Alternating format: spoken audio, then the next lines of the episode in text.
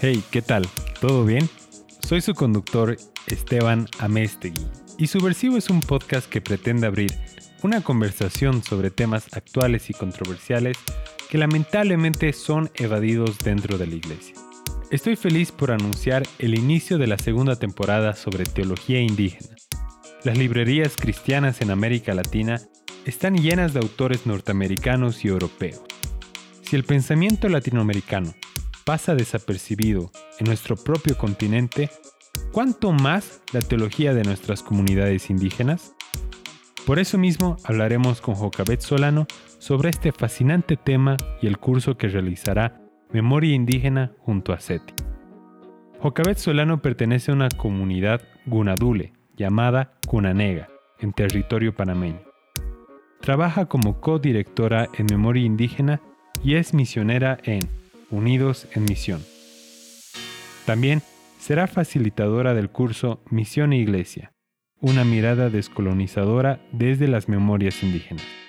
Así que, sin más preámbulos, comencemos. Joaquín, muchas gracias por eh, darnos tu tiempo para esta conversación y poder hablar de este tema tan apasionante.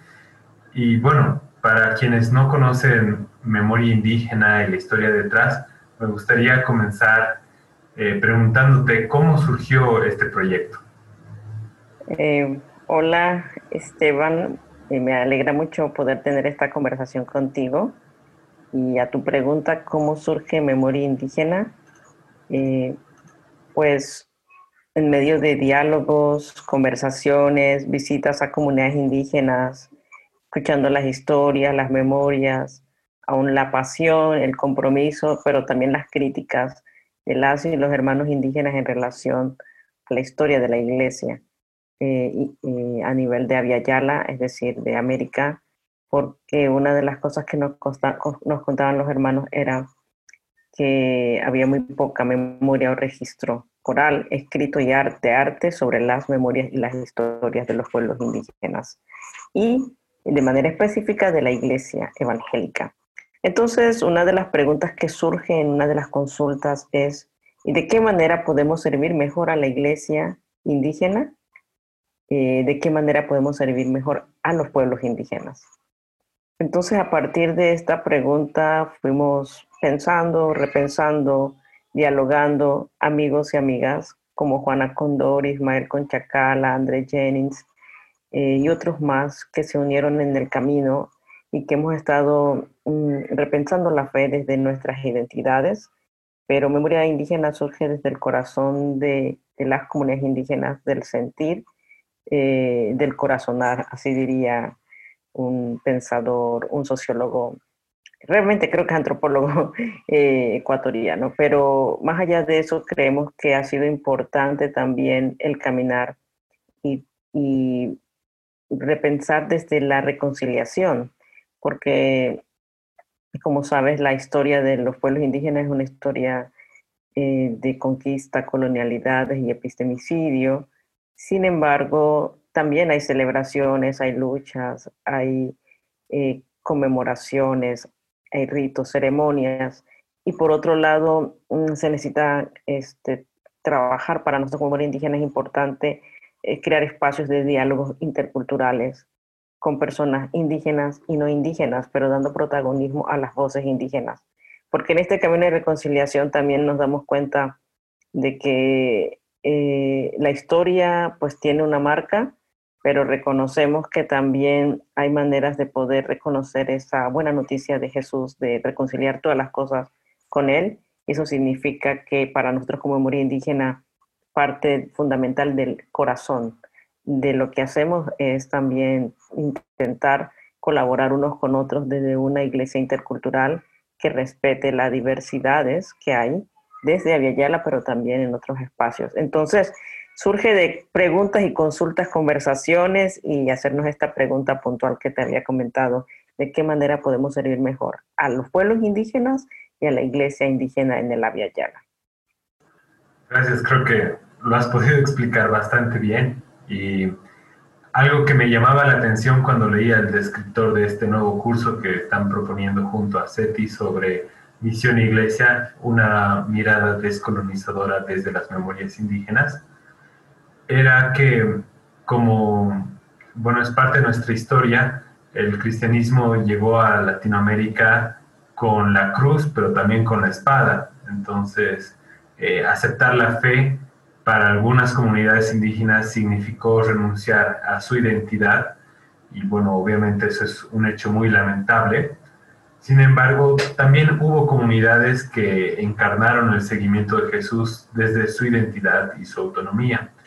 Y bueno, debido a la fuerte influencia de la colonización, para muchos es difícil siquiera imaginar cómo se ve eh, esto. Entonces, no sé si nos podrías compartir una anécdota o historia de la vivencia de la fe dentro de estas comunidades. Sí, claro. Justamente el curso vamos a tener varias memorias, testimonios, así que no los voy a contar todos, pero para dejar un saborcito y, así también quien se anime a, a inscribirse pueda adentrarse a las memorias de las comunidades indígenas cristianas. Bueno, hay tantas, pero voy a escoger esta porque lo pueden quizás ver también en YouTube, en, en algún espacio abierto, creo que así nos comentaron los hermanos Tobacón. Ellos eh, son una iglesia, las iglesias en, en el norte de Argentina han trabajado muchísimo desde su identidad como indígenas. Entonces, algunas experiencias podemos ver un poco en la liturgia, quizás voy a contar desde esta parte, que ellos le llaman ir al culto, por ejemplo. Nosotros decimos ir al culto, ahora vamos al Zoom, ¿no? Pero, pero ir al culto significa para ellos vamos a cantar. Y desde allí cambia mucho la percepción de comprender qué vamos a hacer en el culto. Eh, vamos a cantar. Y quizás aquí hago una anotación eh, y es que para los pueblos indígenas cantar es parte de la espiritualidad, entonces me parece lindísimo que le digan vamos a cantar. Y el culto o vamos a cantar empieza cantando. El, canto es muy importante en la, en la liturgia y en, y en el tiempo de, este tiempo de encuentro. Eh, pero también oran en voz alta diciendo todo lo que quisieran o sea, dicen todo lo que piensan, lo que sienten, y no hay un tiempo limitado para decir, bueno, ya terminó el tiempo de oración, sino que la gente expresa en voz alta su deseo, su sentir, sus miedos, sus lamentos a Dios, pero también sus esperanzas. Eh, luego hay un tiempo de cancionero. Eh, es interesante que ese tiempo de cancionero, en la primera línea de la canción, alguien lo dice, y luego los demás, toda la congregación repite la, primera línea otra vez. Entonces, eh, es parecido mucho al pueblo cuna, por ejemplo, que en mi pueblo Cunadule, ahí en la Casa de Congreso General Cuna, que se llama Lot Maquenega, hay un cantor. Ese cantor, por ejemplo, canta y hay una persona que dice Degui, es decir, así es. En este caso, yo me imagino que mucho de lo que hacen los hermanos Tobacón tiene que ver con, también con su identidad y su cultura, en términos de que la repetición de, la, de lo que una, un cantor dice y los demás repiten, es una forma de también invitar a todos a participar. Entonces, por ejemplo, a veces uno llega a una iglesia, me ha tocado que yo a una iglesia X en cualquier lado y no me sé la canción, no canto si no hay PowerPoint, ¿no? O no lo proyectan, o, o si estoy en un campo o una iglesia indígena, pero aquí me parece eh, importante el hecho de que todos pueden participar, aunque no se lo sepan porque lo repiten.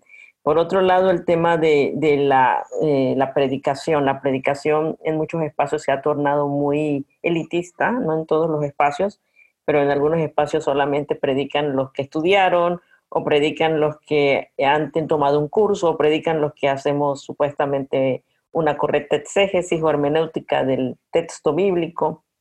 Y, pero en, en estas iglesias, por lo general, eh, el tiempo de, predicación es muy hermoso en términos de integrar, que, la, que las personas puedan decir lo que Dios le habló en la semana. Eh, también que el pastor, por ejemplo, el liderazgo no es el pastor el que predica, sino es eh, el pastor está para ellos como para dar consejos, para administrar los dones. En términos de administración no es que manipule los dones, pero que sepa organizar realmente quién le toca qué, el trabajo. Entonces, como un equipo pastoral entre mujeres y hombres, Y por lo general son los más ancianos los que toman esos puestos porque depende de los dones. Y para los pueblos indígenas la sabiduría eh, eh, viene de la experiencia de la vida y eso tiene que ver con la edad, con la edad también, aunque no es lo único en términos generales. Y en este tiempo de predicación eh, la gente participa comentando un poco lo que Dios le habló y la gente va como escuchando esto que Dios hizo en su vida y también le ayuda a la persona, a todos, a ver cómo Dios ha estado actuando en la vida de los demás. Hay un tiempo como de oración, pero por los que tienen necesidad y la gente expresa lo que siente. En el tiempo de testimonios, por ejemplo, la gente puede ser que no necesariamente este, eh, quiera decir algo, porque no todos nos damos a la, a la palabra oral en términos de, de, la voz, me refiero al discurso, pero hay personas que prefieren cantar, o hay personas que prefieren hacer otra, eh, eh, expresar su, su, convivencia con Dios desde los sentidos, es decir, hay muchas formas de expresarlo. Entonces, bueno, voy a poner un ejemplo, este es un ejemplo, y lo hacen cuando se oculta el sol en la tarde. Entonces, es un ejemplo de una iglesia, eh, y, pero hay muchas experiencias de iglesias indígenas desde su identidad, de cómo van eh, eh, reimaginando una, una iglesia desde sus pueblos. Entonces hay otras experiencias, pero quería contar esta porque es más concreta, ¿no?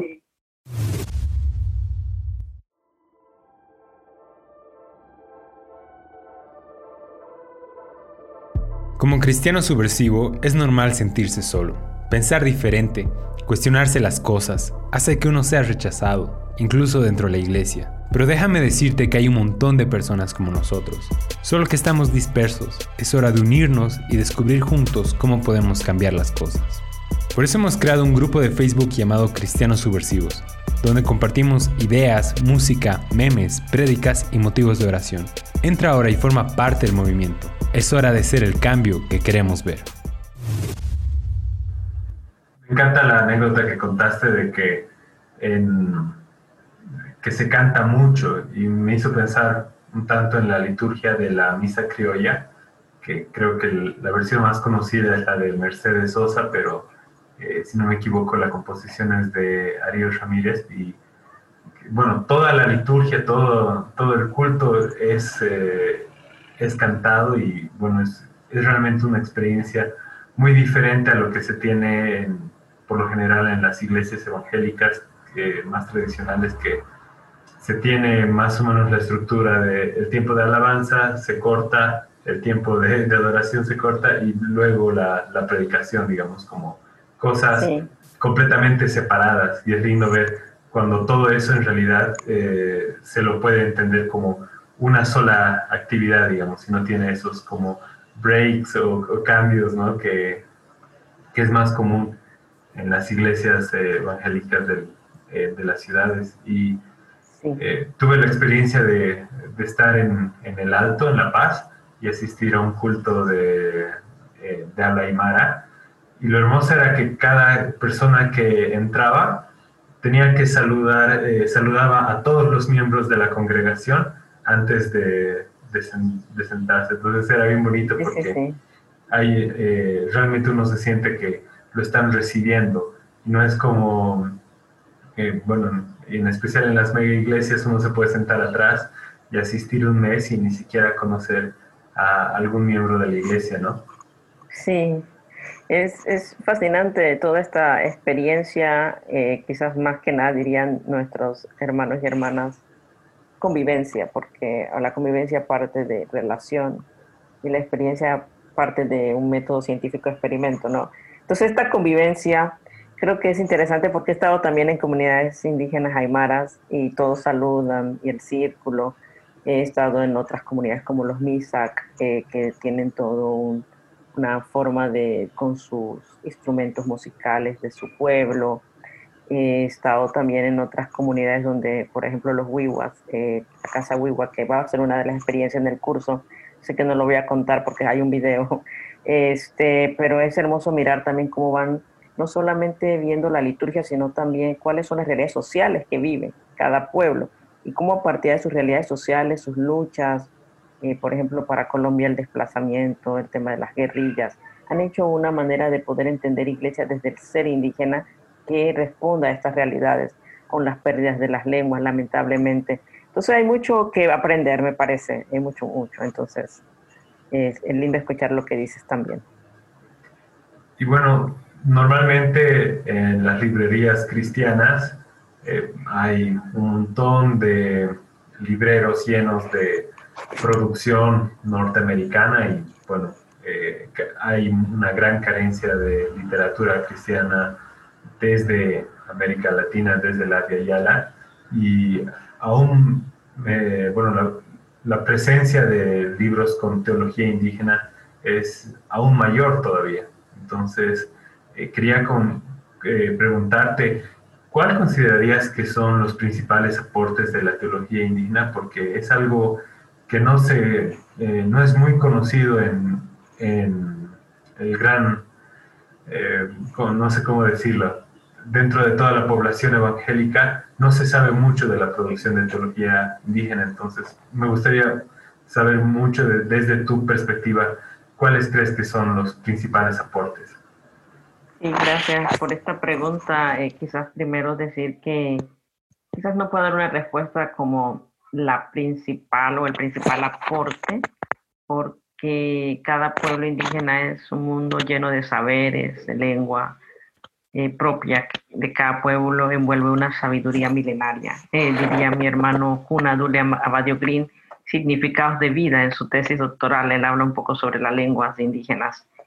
Eh, y esto nos lleva a reconocer que hay una gran diversidad de los pueblos indígenas y por tanto su aporte a la sociedad y a la teología, que ha estado presente, pero muchas veces silenciada o que la gente no lo reconoce o no lo reconocemos.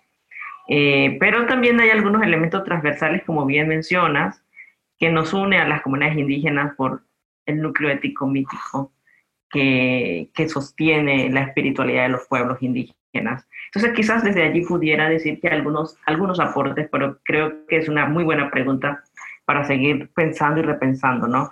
Eh, la comprensión de la vivencia y de la vida comunitaria creo que es muy importante para la iglesia global, y no solamente en Yala, sino la iglesia global, porque como bien indicas, hay un fenómeno este, que bien dice sobre las mega iglesias, por ejemplo, para poner un ejemplo concreto donde uno llega y de repente pues en un mes y nadie le conoce, ¿no? ¿Qué dimensión de la vida comunitaria este, no atraviesa por lo, eh, por ejemplo, una iglesia donde de repente yo participe y nadie sepa de mí y, yo no sé lo, de los demás. ¿Qué es ser iglesia? Quizás es la pregunta, ¿no? Una pregunta que se nos hemos hecho por mucho tiempo en la, en la teología y en la eclesiología y aún en la misionología. Pero el aporte de la iglesia indígena en la vida comunitaria nos permite reconocer que no solamente el hecho de estar en un espacio donde nos conozcamos, donde yo sepa tu nombre, porque, ok, puedo saber tu nombre, sino ¿Qué significa esto en la práctica de la vivencia diaria? Creo que allí va trascendiendo. Eh, ¿Qué significa esto en momentos de crisis eh, comunitarias como en la que vivimos actualmente por la pandemia y otras injusticias que se ha vivido por mucho tiempo en, en el mundo? Eh, ¿Qué significa el tema de, de, de, una economía solidaria en términos eh, cuando el capitalismo y el consumismo es parte de aquello que atraviesa nuestras realidades en América Latina, es decir, en la Yala y la iglesia como, como deberíamos tener una voz profética en ese sentido por la denuncia de la injusticia que propone la iglesia indígena en relación a estas relaciones saludables con la tierra, eh, con, con el trueque, con el hecho de saber de que si tocas algo, tocas el todo, es decir, el tema de la integralidad. Entonces yo creo que esta comprensión de la vida comunitaria puede ayudarnos a, también tener teologías un poco, eh, teologías que trabajen desde la convivencia, desde la praxis, pero que esta praxis se vea en, en nuestras formas de relacionarnos unos con otros. Y aún en la liturgia que te mencionaba de los hermanos se nota mucho esa práctica, donde no es el poder en términos de, de hegemónicos, sino el poder para amar y servir, donde todos podemos compartir nuestros dones. De esta misma manera se ve la lógica de la vida. Claro, hablo de lógica, viene del logo, habla, habla de la convivencia, del corazonar de la vida, es decir, de las relaciones. Eh, por otro lado, yo creo que también la comprensión de la espiritualidad de la tierra. Eh, este, como sabemos, hay toda una crisis ecológica, emergencia eh, climática a nivel mundial por el calentamiento global y otros temas más. Eh, esto no es una sabiduría nueva, es milenaria de cómo se ha relacionado con la tierra, qué entienden los pueblos indígenas sobre la creación, sobre la tierra, por qué le llaman mamá o pachamama o natuana, madre tierra la tierra. A veces desconocemos estos temas y simplemente no nos damos la tarea de, de ir a profundidad qué significa eso en el etos de los pueblos indígenas, es decir, en, en, la ética de la vida de los pueblos indígenas. Este, yo creo que tener esa comprensión nos permitiría tener una teología eh, que nos permita reconocer una hermenéutica liberadora de los textos bíblicos la luz de la voz de la tierra. Y eso creo que mucho eh, lo puede aportar las comunidades indígenas y por lo tanto, como dije que eran diversas, es, fascinante ver que hay tanto que aprender. Eh, yo como mujer cunadule estoy estudiando, conozco de las narrativas, soy cuna, he en ceremonias, me han hecho ceremonias, pero cuando me pongo a, leer más y a escuchar, a escuchar a mis abuelos, escuchar los cantos, me quedo fascinada de tanto que podemos seguir aprendiendo como iglesia. Y bueno, hay mucho que decir, pero el tema de la complementariedad me parece que también es importante porque desde el sistema patriarcal eh, también ha estado atravesado a, la iglesia y por lo tanto tener una comprensión desde la epifanía de cómo Dios se ha mostrado a las iglesias indígenas en relación a mamá y papá, yo creo que ahí hay mucho que decir de este rostro de madre y de este rostro de padre. Yo creo que estos son algunos aportes, solamente mencionarlos brevemente, pero hay muchos más que pudiéramos decir sobre tu pregunta, Esteban. Buenísimo, justo pensaba eh, la comprensión de Dios que queda plasmada en la, en la Biblia, viene a partir de una cultura eh, judía y las relaciones que habían en ese entonces y en esa cultura son bastante patriarcales, entonces, eh, por ende, por la vivencia familiar y, cómo estaba conformada su sociedad, también de ahí proviene su comprensión de Dios. Entonces, por eso hay esas referencias de Abba, Abba Padre, digamos, que referirse a Dios como, eh, como Padre. Pero en cambio, en nuestras culturas latinoamericanas, pueden suceder otro tipo de vivencias familiares y también de cómo se estructura la sociedad y eh, se puede tener una, comprensión de Dios que complemente a la, a la patriarcal a partir de entender a Dios también como, como madre, ¿no? Y, y eso, bueno, es algo profundamente fascinante y uno, y obviamente Dios no, no tiene sexo como tal, o sea, como nosotros, pero eh, este tipo de cosas nos ayuda a entender otras caras de, Dios y eso me llamó mucho la atención escuchar una eh, ponencia de, eh, de Ruth Padilla con, con Fuller y se refería a la Espíritu Santo. Entonces eso me, pareció genial. Sí, y, creo que esta dimensión de la Rúa, como bien mencionas, de la Espíritu, mm, está presente en los, en los relatos bíblicos está presente en las narrativas de, las, de los pueblos indígenas. Eh, el tema es el silenciamiento y creo que las teólogas feministas han trabajado mucho sobre la, la hermenéutica de la sospecha, pero también las comunidades indígenas, por ejemplo, tienen esta complementariedad que nos permite reconocer quiénes somos. Eh, y aún, bueno, es fascinante ver, por ejemplo, para el pueblo cuna, no solamente son las personas, sino también los ríos, los árboles, los nombres que le dan mi pueblo a los ríos tienen nombres femenino y masculino, por ejemplo. Eh, no puedes decir este río se llama el río, sino es la río. Claro que las traducciones son como eh, juegan un, un, complot a veces en el castellano con las lenguas indígenas, pero los nombres tienen sus nombres femeninos y masculinos, los árboles, por esa comprensión y aún el ser humano. Y bueno, hay tanto que decir sobre las narrativas indígenas en relación a este tema. Y una consulta. Ah, ¿Cómo describirías el propósito de este curso de Misión Inglés, de Misión Iglesia, que se llevará a cabo del 5 de octubre al 8 de noviembre? Eh, bueno, desafío y el deseo nuestro es que al final del curso los y las estudiantes puedan aproximarse, y decimos aproximarse con reverencia, porque esto de trabajar las memorias de los pueblos indígenas es sagrado, y por lo tanto nos aproximamos con cuidado, eh, estamos pisando tierra sagrada, pero también reconocemos que no somos expertos en el tema, sino que somos aprendices. Eh, y por eso me encanta que sea colectivo. Por eso nos aproximamos a una mirada indígena, una mirada intercultural y una mirada experimentadora de la iglesia y las comunidades indígenas por medio de las narrativas bíblicas e indígenas que favorezcan una comprensión del papel de los pueblos y de la iglesia indígena en el gran sueño de Dios.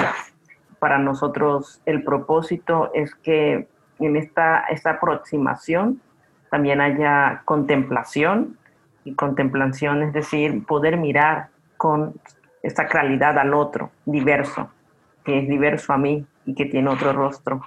Eh, pero también eh, poder caminar de una manera humilde en este sendero que, que la Rúa nos permite entretejer entre todas y todos para seguir pensando qué es Evangelio, eh, qué es la buena noticia, cuáles son los buenos propósitos de Dios, dónde podemos mirar con gracia lo que no vemos con gracia y para eso necesitamos discernimiento de la gracia de la Rúa para ver donde no vemos gracia muchas veces. Comprender el corazón de los pueblos indígenas para también comprender, para también, quizás la palabra no es comprender, eh, pero tener un acercamiento de, del corazón, de las vivencias, y aún obviamente cognitivamente para poder redescubrir estos rostros, como bien decías, de Dios en Aviala, en los rostros diversos de Dios en las comunidades indígenas. Entonces, la idea es caminar juntas y juntos y aprender colectivamente, eh, plantearnos preguntas difíciles desde la crítica, porque a veces no nos gusta autocriticarnos a nosotros como iglesia, pero yo creo que es un buen ejercicio la autocrítica, nos permite crecer, nos permite ver que, que no hemos hecho correctamente y igual somos seres humanos y vamos a estar, vamos a fallar, pero que no sea por la falta de, de eh, un trabajo que se esfuerce en realmente conocer al otro. Y también interpelarnos a lo que Dios ha estado haciendo, la RUA, medio los pueblos indígenas, y nos interpela a nosotros. Entonces no es una cuestión eh, jerarquizada, es una cuestión horizontal, donde somos parte de esta comunidad y donde estamos juntos para eh, preparar la mesa, preparar la comida, preparar la mesa, comer juntas y juntos y la invitación es a escuchar a las mujeres indígenas con ese oído atento a, a, que son actores en, este, en esta construcción del gran sueño de Dios, que en otras palabras sería el reino de Dios, pero preferimos usar sueño de Dios porque, bueno, por otra lógica que en otro momento quizás pueda hablar más del tema, ¿no? Ah, y te quería preguntar, ¿qué historias o qué cosas van a ver a lo largo de estas cinco semanas? Sí, es fascinante ver cómo eh, unas cinco semanas, que es corto el tiempo, pero nos permitirá acercarnos, ¿no? aproximarnos a algunos temas, como bien mencionaba anteriormente, eh, sobre la, lo sagrado de poder conocer las memorias eh, y bueno, en la primera semana, eh, es del 5 al 11 de octubre, vamos a estar viendo, preparando el camino hacia Viayala. Ahí queremos conocer un poco la plataforma, obviamente de SETI, pero también conociendo nuestros contextos, porque a la hora de presentarnos muchas veces, eh, cuando uno presenta a alguien, dice yo me llamo Jocabet, y soy panameña y a veces lo que sigue muchas veces es que estudiaste o estás estudiando, ¿no? Pero realmente en las comunidades indígenas la, lógica de, del encuentro es distinto. No es tanto cuáles son mis títulos, sino quién soy yo y de dónde soy. No parto de una individua sola que aparecí, sino que tengo todo un linaje atrás, ¿no? Entonces la gente le gusta saber tu abuelita, tu abuelito, quién es, eh, donde vivías, cómo se llama. Por ejemplo, yo soy de la isla del Cangrejo, eh, eh o soy de la isla donde nace el sol, porque mi mamá también es de allí. Entonces ya la gente va conectando eso, queremos conocer nuestros contextos, que reconocer que no solamente somos seres humanos quienes vivimos en el lugar donde estamos, sino que hay montañas, lagos, árboles, antiguos que están mucho antes a veces que nosotros y nosotras y conocer el contexto nos permite tener también una, una mirada, una visión menos dominante sobre lo que está a nuestro alrededor y nosotros sentirnos parte de esta comunidad de seres vivientes, pero también, por otro lado, conocer nuestros contextos nos va a ayudar a reconocer también quiénes estuvieron antes allí. O sea, uno vive en una casa, pero no se imagina qué poblaciones pudieron estar allí antes que nosotros. Entonces, todo eso nos permite tener una historia mucho más abarcadora, una memoria más abarcadora de nuestra propia realidad. En la segunda semana vamos a estar viendo del 12 al 18 de octubre imágenes de la iglesia indígena, mirando desde adentro y desde afuera, desconstruyendo suposiciones e imágenes. Todos tenemos suposiciones, como decía, de forma negativa o positiva. Eh, y aún tenemos nuestros prejuicios positivos o negativos de las comunidades indígenas y de las iglesias indígenas. Entonces, eh, queremos mirar desde adentro y desde afuera y poder hacer algunas desconstrucciones de, lo que pensamos desde las eh, memorias de los pueblos indígenas, desde sus historias. Eh, la, la, semana siguiente, del 19 al 25 de octubre, buscando el rostro indígena de Dios, miraremos las narrativas bíblicas, cómo Dios se manifiesta en las culturas. Haremos una revisión sobre cómo Dios se ha manifestado en las culturas y qué significa para Dios las culturas. Entonces es fascinante para todos los que les gusta estudiar la Biblia, un poco reconocer ese, eh, la presencia de Dios en las culturas de los pueblos. Del 26 de octubre al 1 de noviembre veremos el tema de espiritualidad de la tierra, descubriendo a Dios desde las narrativas indígenas. Entonces vamos a ver mitos, metáforas, historias, memorias de cómo eh, los pueblos indígenas entienden su relación con la tierra y del 2 al 8 de noviembre, caminando con la iglesia indígena, aprendiendo a caminar juntas y juntos de una forma distinta. Claro, eh, es una aproximación, es un pincelazo para seguir cada tema profundizándolo. Eh, sería una materia cada tema, pero aquí lo estamos haciendo en la introducción y, y, lo hermoso de todo esto que va a ser comunitario. Hay mucho que hemos preparado con cariño y amor y responsabilidad reconociendo de que es un camino que estamos invitadas, invitados para, para eh, aprender desde las eh, vivencias y desde las memorias de las comunidades indígenas en el área llana. Bueno, para las personas que escuchan esto y quizás lo hagan después del curso y no se han podido inscribir, o que les llama mucho la atención todo este tema y les gustaría saber más eh, sobre teología indígena, ¿Por dónde les recomendarías eh, comenzar? ¿Qué, ¿Qué, recursos sugerirías conseguir? Sí, mm, eh, muchos de nuestras hermanas y hermanos en las iglesias quieren conocer más, eh, servir en las comunidades indígenas. parece un poco elemental lo que diré, pero uno de los primeros pasos para seguir abordando y profundizando una teología indígena desde la fe cristiana que entreteja con la espiritualidad de los pueblos indígenas, eh, un primer paso es conocer. Y ese conocer eh, tiene que ver con la capacidad de discernir en el silencio y allí en ese silencio de Dios que está en medio de nuestras comunidades indígenas, eh, estar perplejos. Entonces, para, yo creo que algo puntual y concreto es si no conozco mucho las narrativas indígenas, si no conozco las metáforas, los símbolos, las ceremonias, eh, tengo que empezar con esto, escuchando. Eh, ¿Qué significa esto? ¿Qué quieren decir? Eh, no de una vez mm, dar mis interpretaciones de lo que yo creo, aunque es difícil porque todos interpretamos, el ser humano interpreta y eso es parte de nuestra naturaleza, pero me refiero a que eh, si no dialogo con lo que yo interpreto con la gente que lo hace, entonces realmente no me estoy dando la tarea de conocer.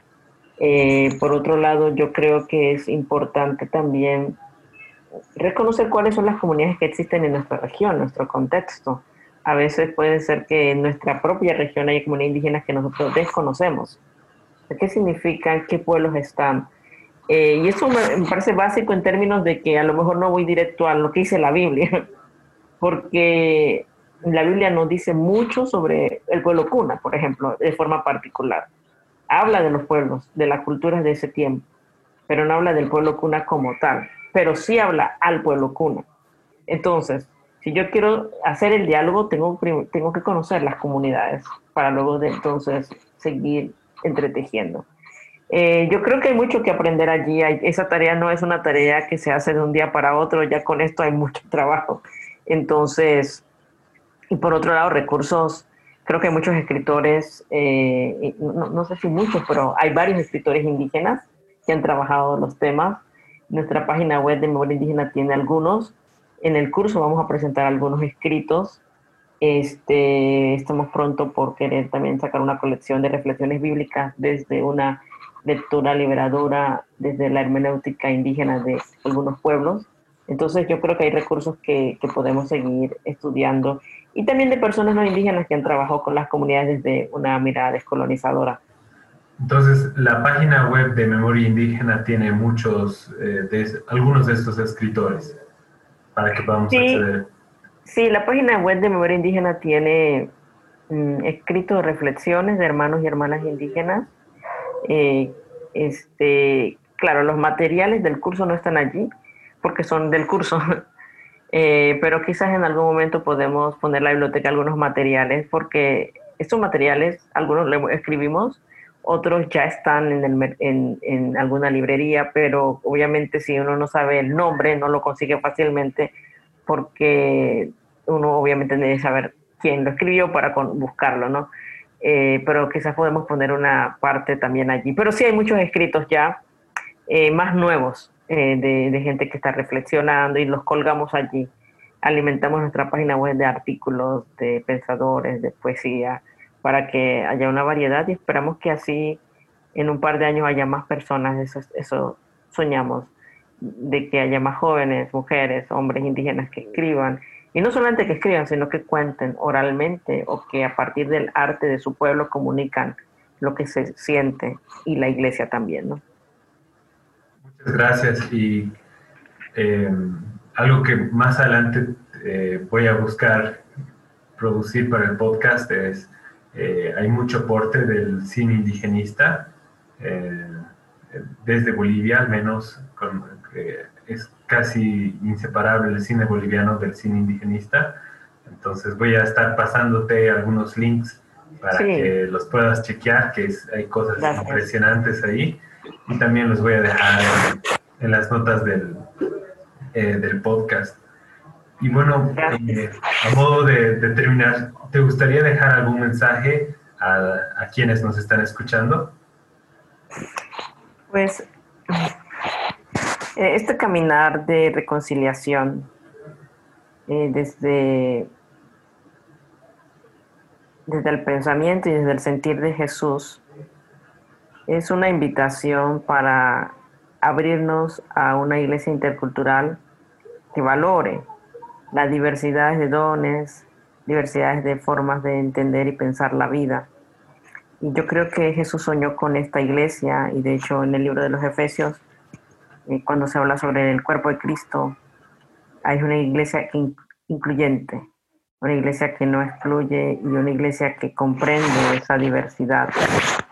Eh, pero para esa tarea necesitamos de todas y todos. Y nosotros como comunidad indígena trabajamos con comunidades indígenas, ese es nuestro caminar. Pero no es un caminar que debería ser caminar solitario, es un caminar, un caminar comunitario. Eh, desde nuestro abordamiento y enfoque teológico de comprender a la comunidad de amor, a la comunidad trinitaria. Eh, yo por eso creo que para nosotros como oración y como deseo es que más personas puedan unirse en el caminar de esa reconciliación, donde podamos reconocer el rostro diverso de Dios, en este caso de, desde las comunidades indígenas. Y pues nuestro deseo es que más personas puedan unirse, apoyar, mm, de muchas maneras se puede apoyar. Entonces, pero una de las cosas es que eh, parte de, de, lo que podemos romper en las injusticias que hemos visto eh, para las comunidades indígenas. También como iglesia evangélica tenemos que preguntarnos dónde y en qué espacio están en nuestras iglesias eh, y darnos a la tarea de, de, que abrazando esa fe en Jesús y abrazando la vida plena, reconozcamos que también debemos hacernos preguntas de eh, dónde están los espacios de servicio, de propuestas eh, desde las identidades indígenas. Eso no significa que necesariamente todos los indígenas tenemos estas perspectivas, porque por la colonización que nos atraviesa en el cuerpo, eh, puedo tener un rostro indígena y no necesariamente pensar desde la vida indígena. Por eso creo que es importante como mensaje, no final, pero de conclusión de este post, este, reconocer que mm, si reconocemos que es un trabajo comunitario y que es el sueño de Dios ver una iglesia intercultural, y de hecho en el libro de Apocalipsis al final vemos que están los pueblos de diversas lenguas y naciones. Es interesante que no se menciona el pueblo de Dios, sino hace el cambio, dice los pueblos de Dios.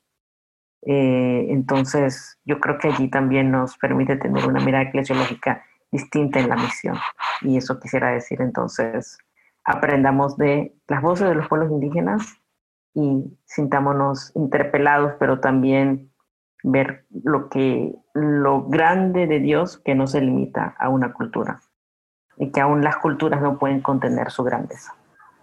He disfrutado mucho hablar contigo, vez Creo que en cada pregunta hemos abierto un montón de temas y, y a la vez eh, has podido sintetizar muchas ideas en, en poco tiempo y agradezco mucho que hayas podido hacer eso y darte el tiempo de estar acá con el podcast y conversar de, algo tan apasionante. Y bueno, en serio, muchas gracias y felicitaciones por, por este curso y por eh, este proyecto de memoria indígena que, bueno, es, el resultado, es un resultado colectivo muy grande y, y también es, un, es algo que hacía falta desde hace mucho tiempo. Gracias a ti, Esteban. Muchas gracias. Docus Noeri.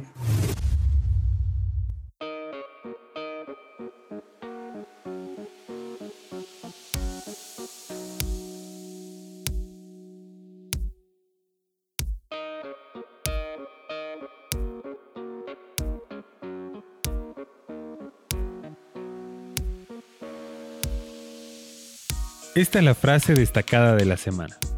Nuestra oración y deseo es que más personas puedan unirse al caminar de reconciliación, donde podemos reconocer el rostro diverso de Dios. No se olviden de suscribirse al podcast a través de Apple Podcasts y Spotify y compartir lo que estamos haciendo con el programa. Únanse también a nuestro grupo en Facebook llamado Cristianos Subversivos, donde compartimos música, memes, prédicas y frases. Un abrazo fuerte y hasta la próxima.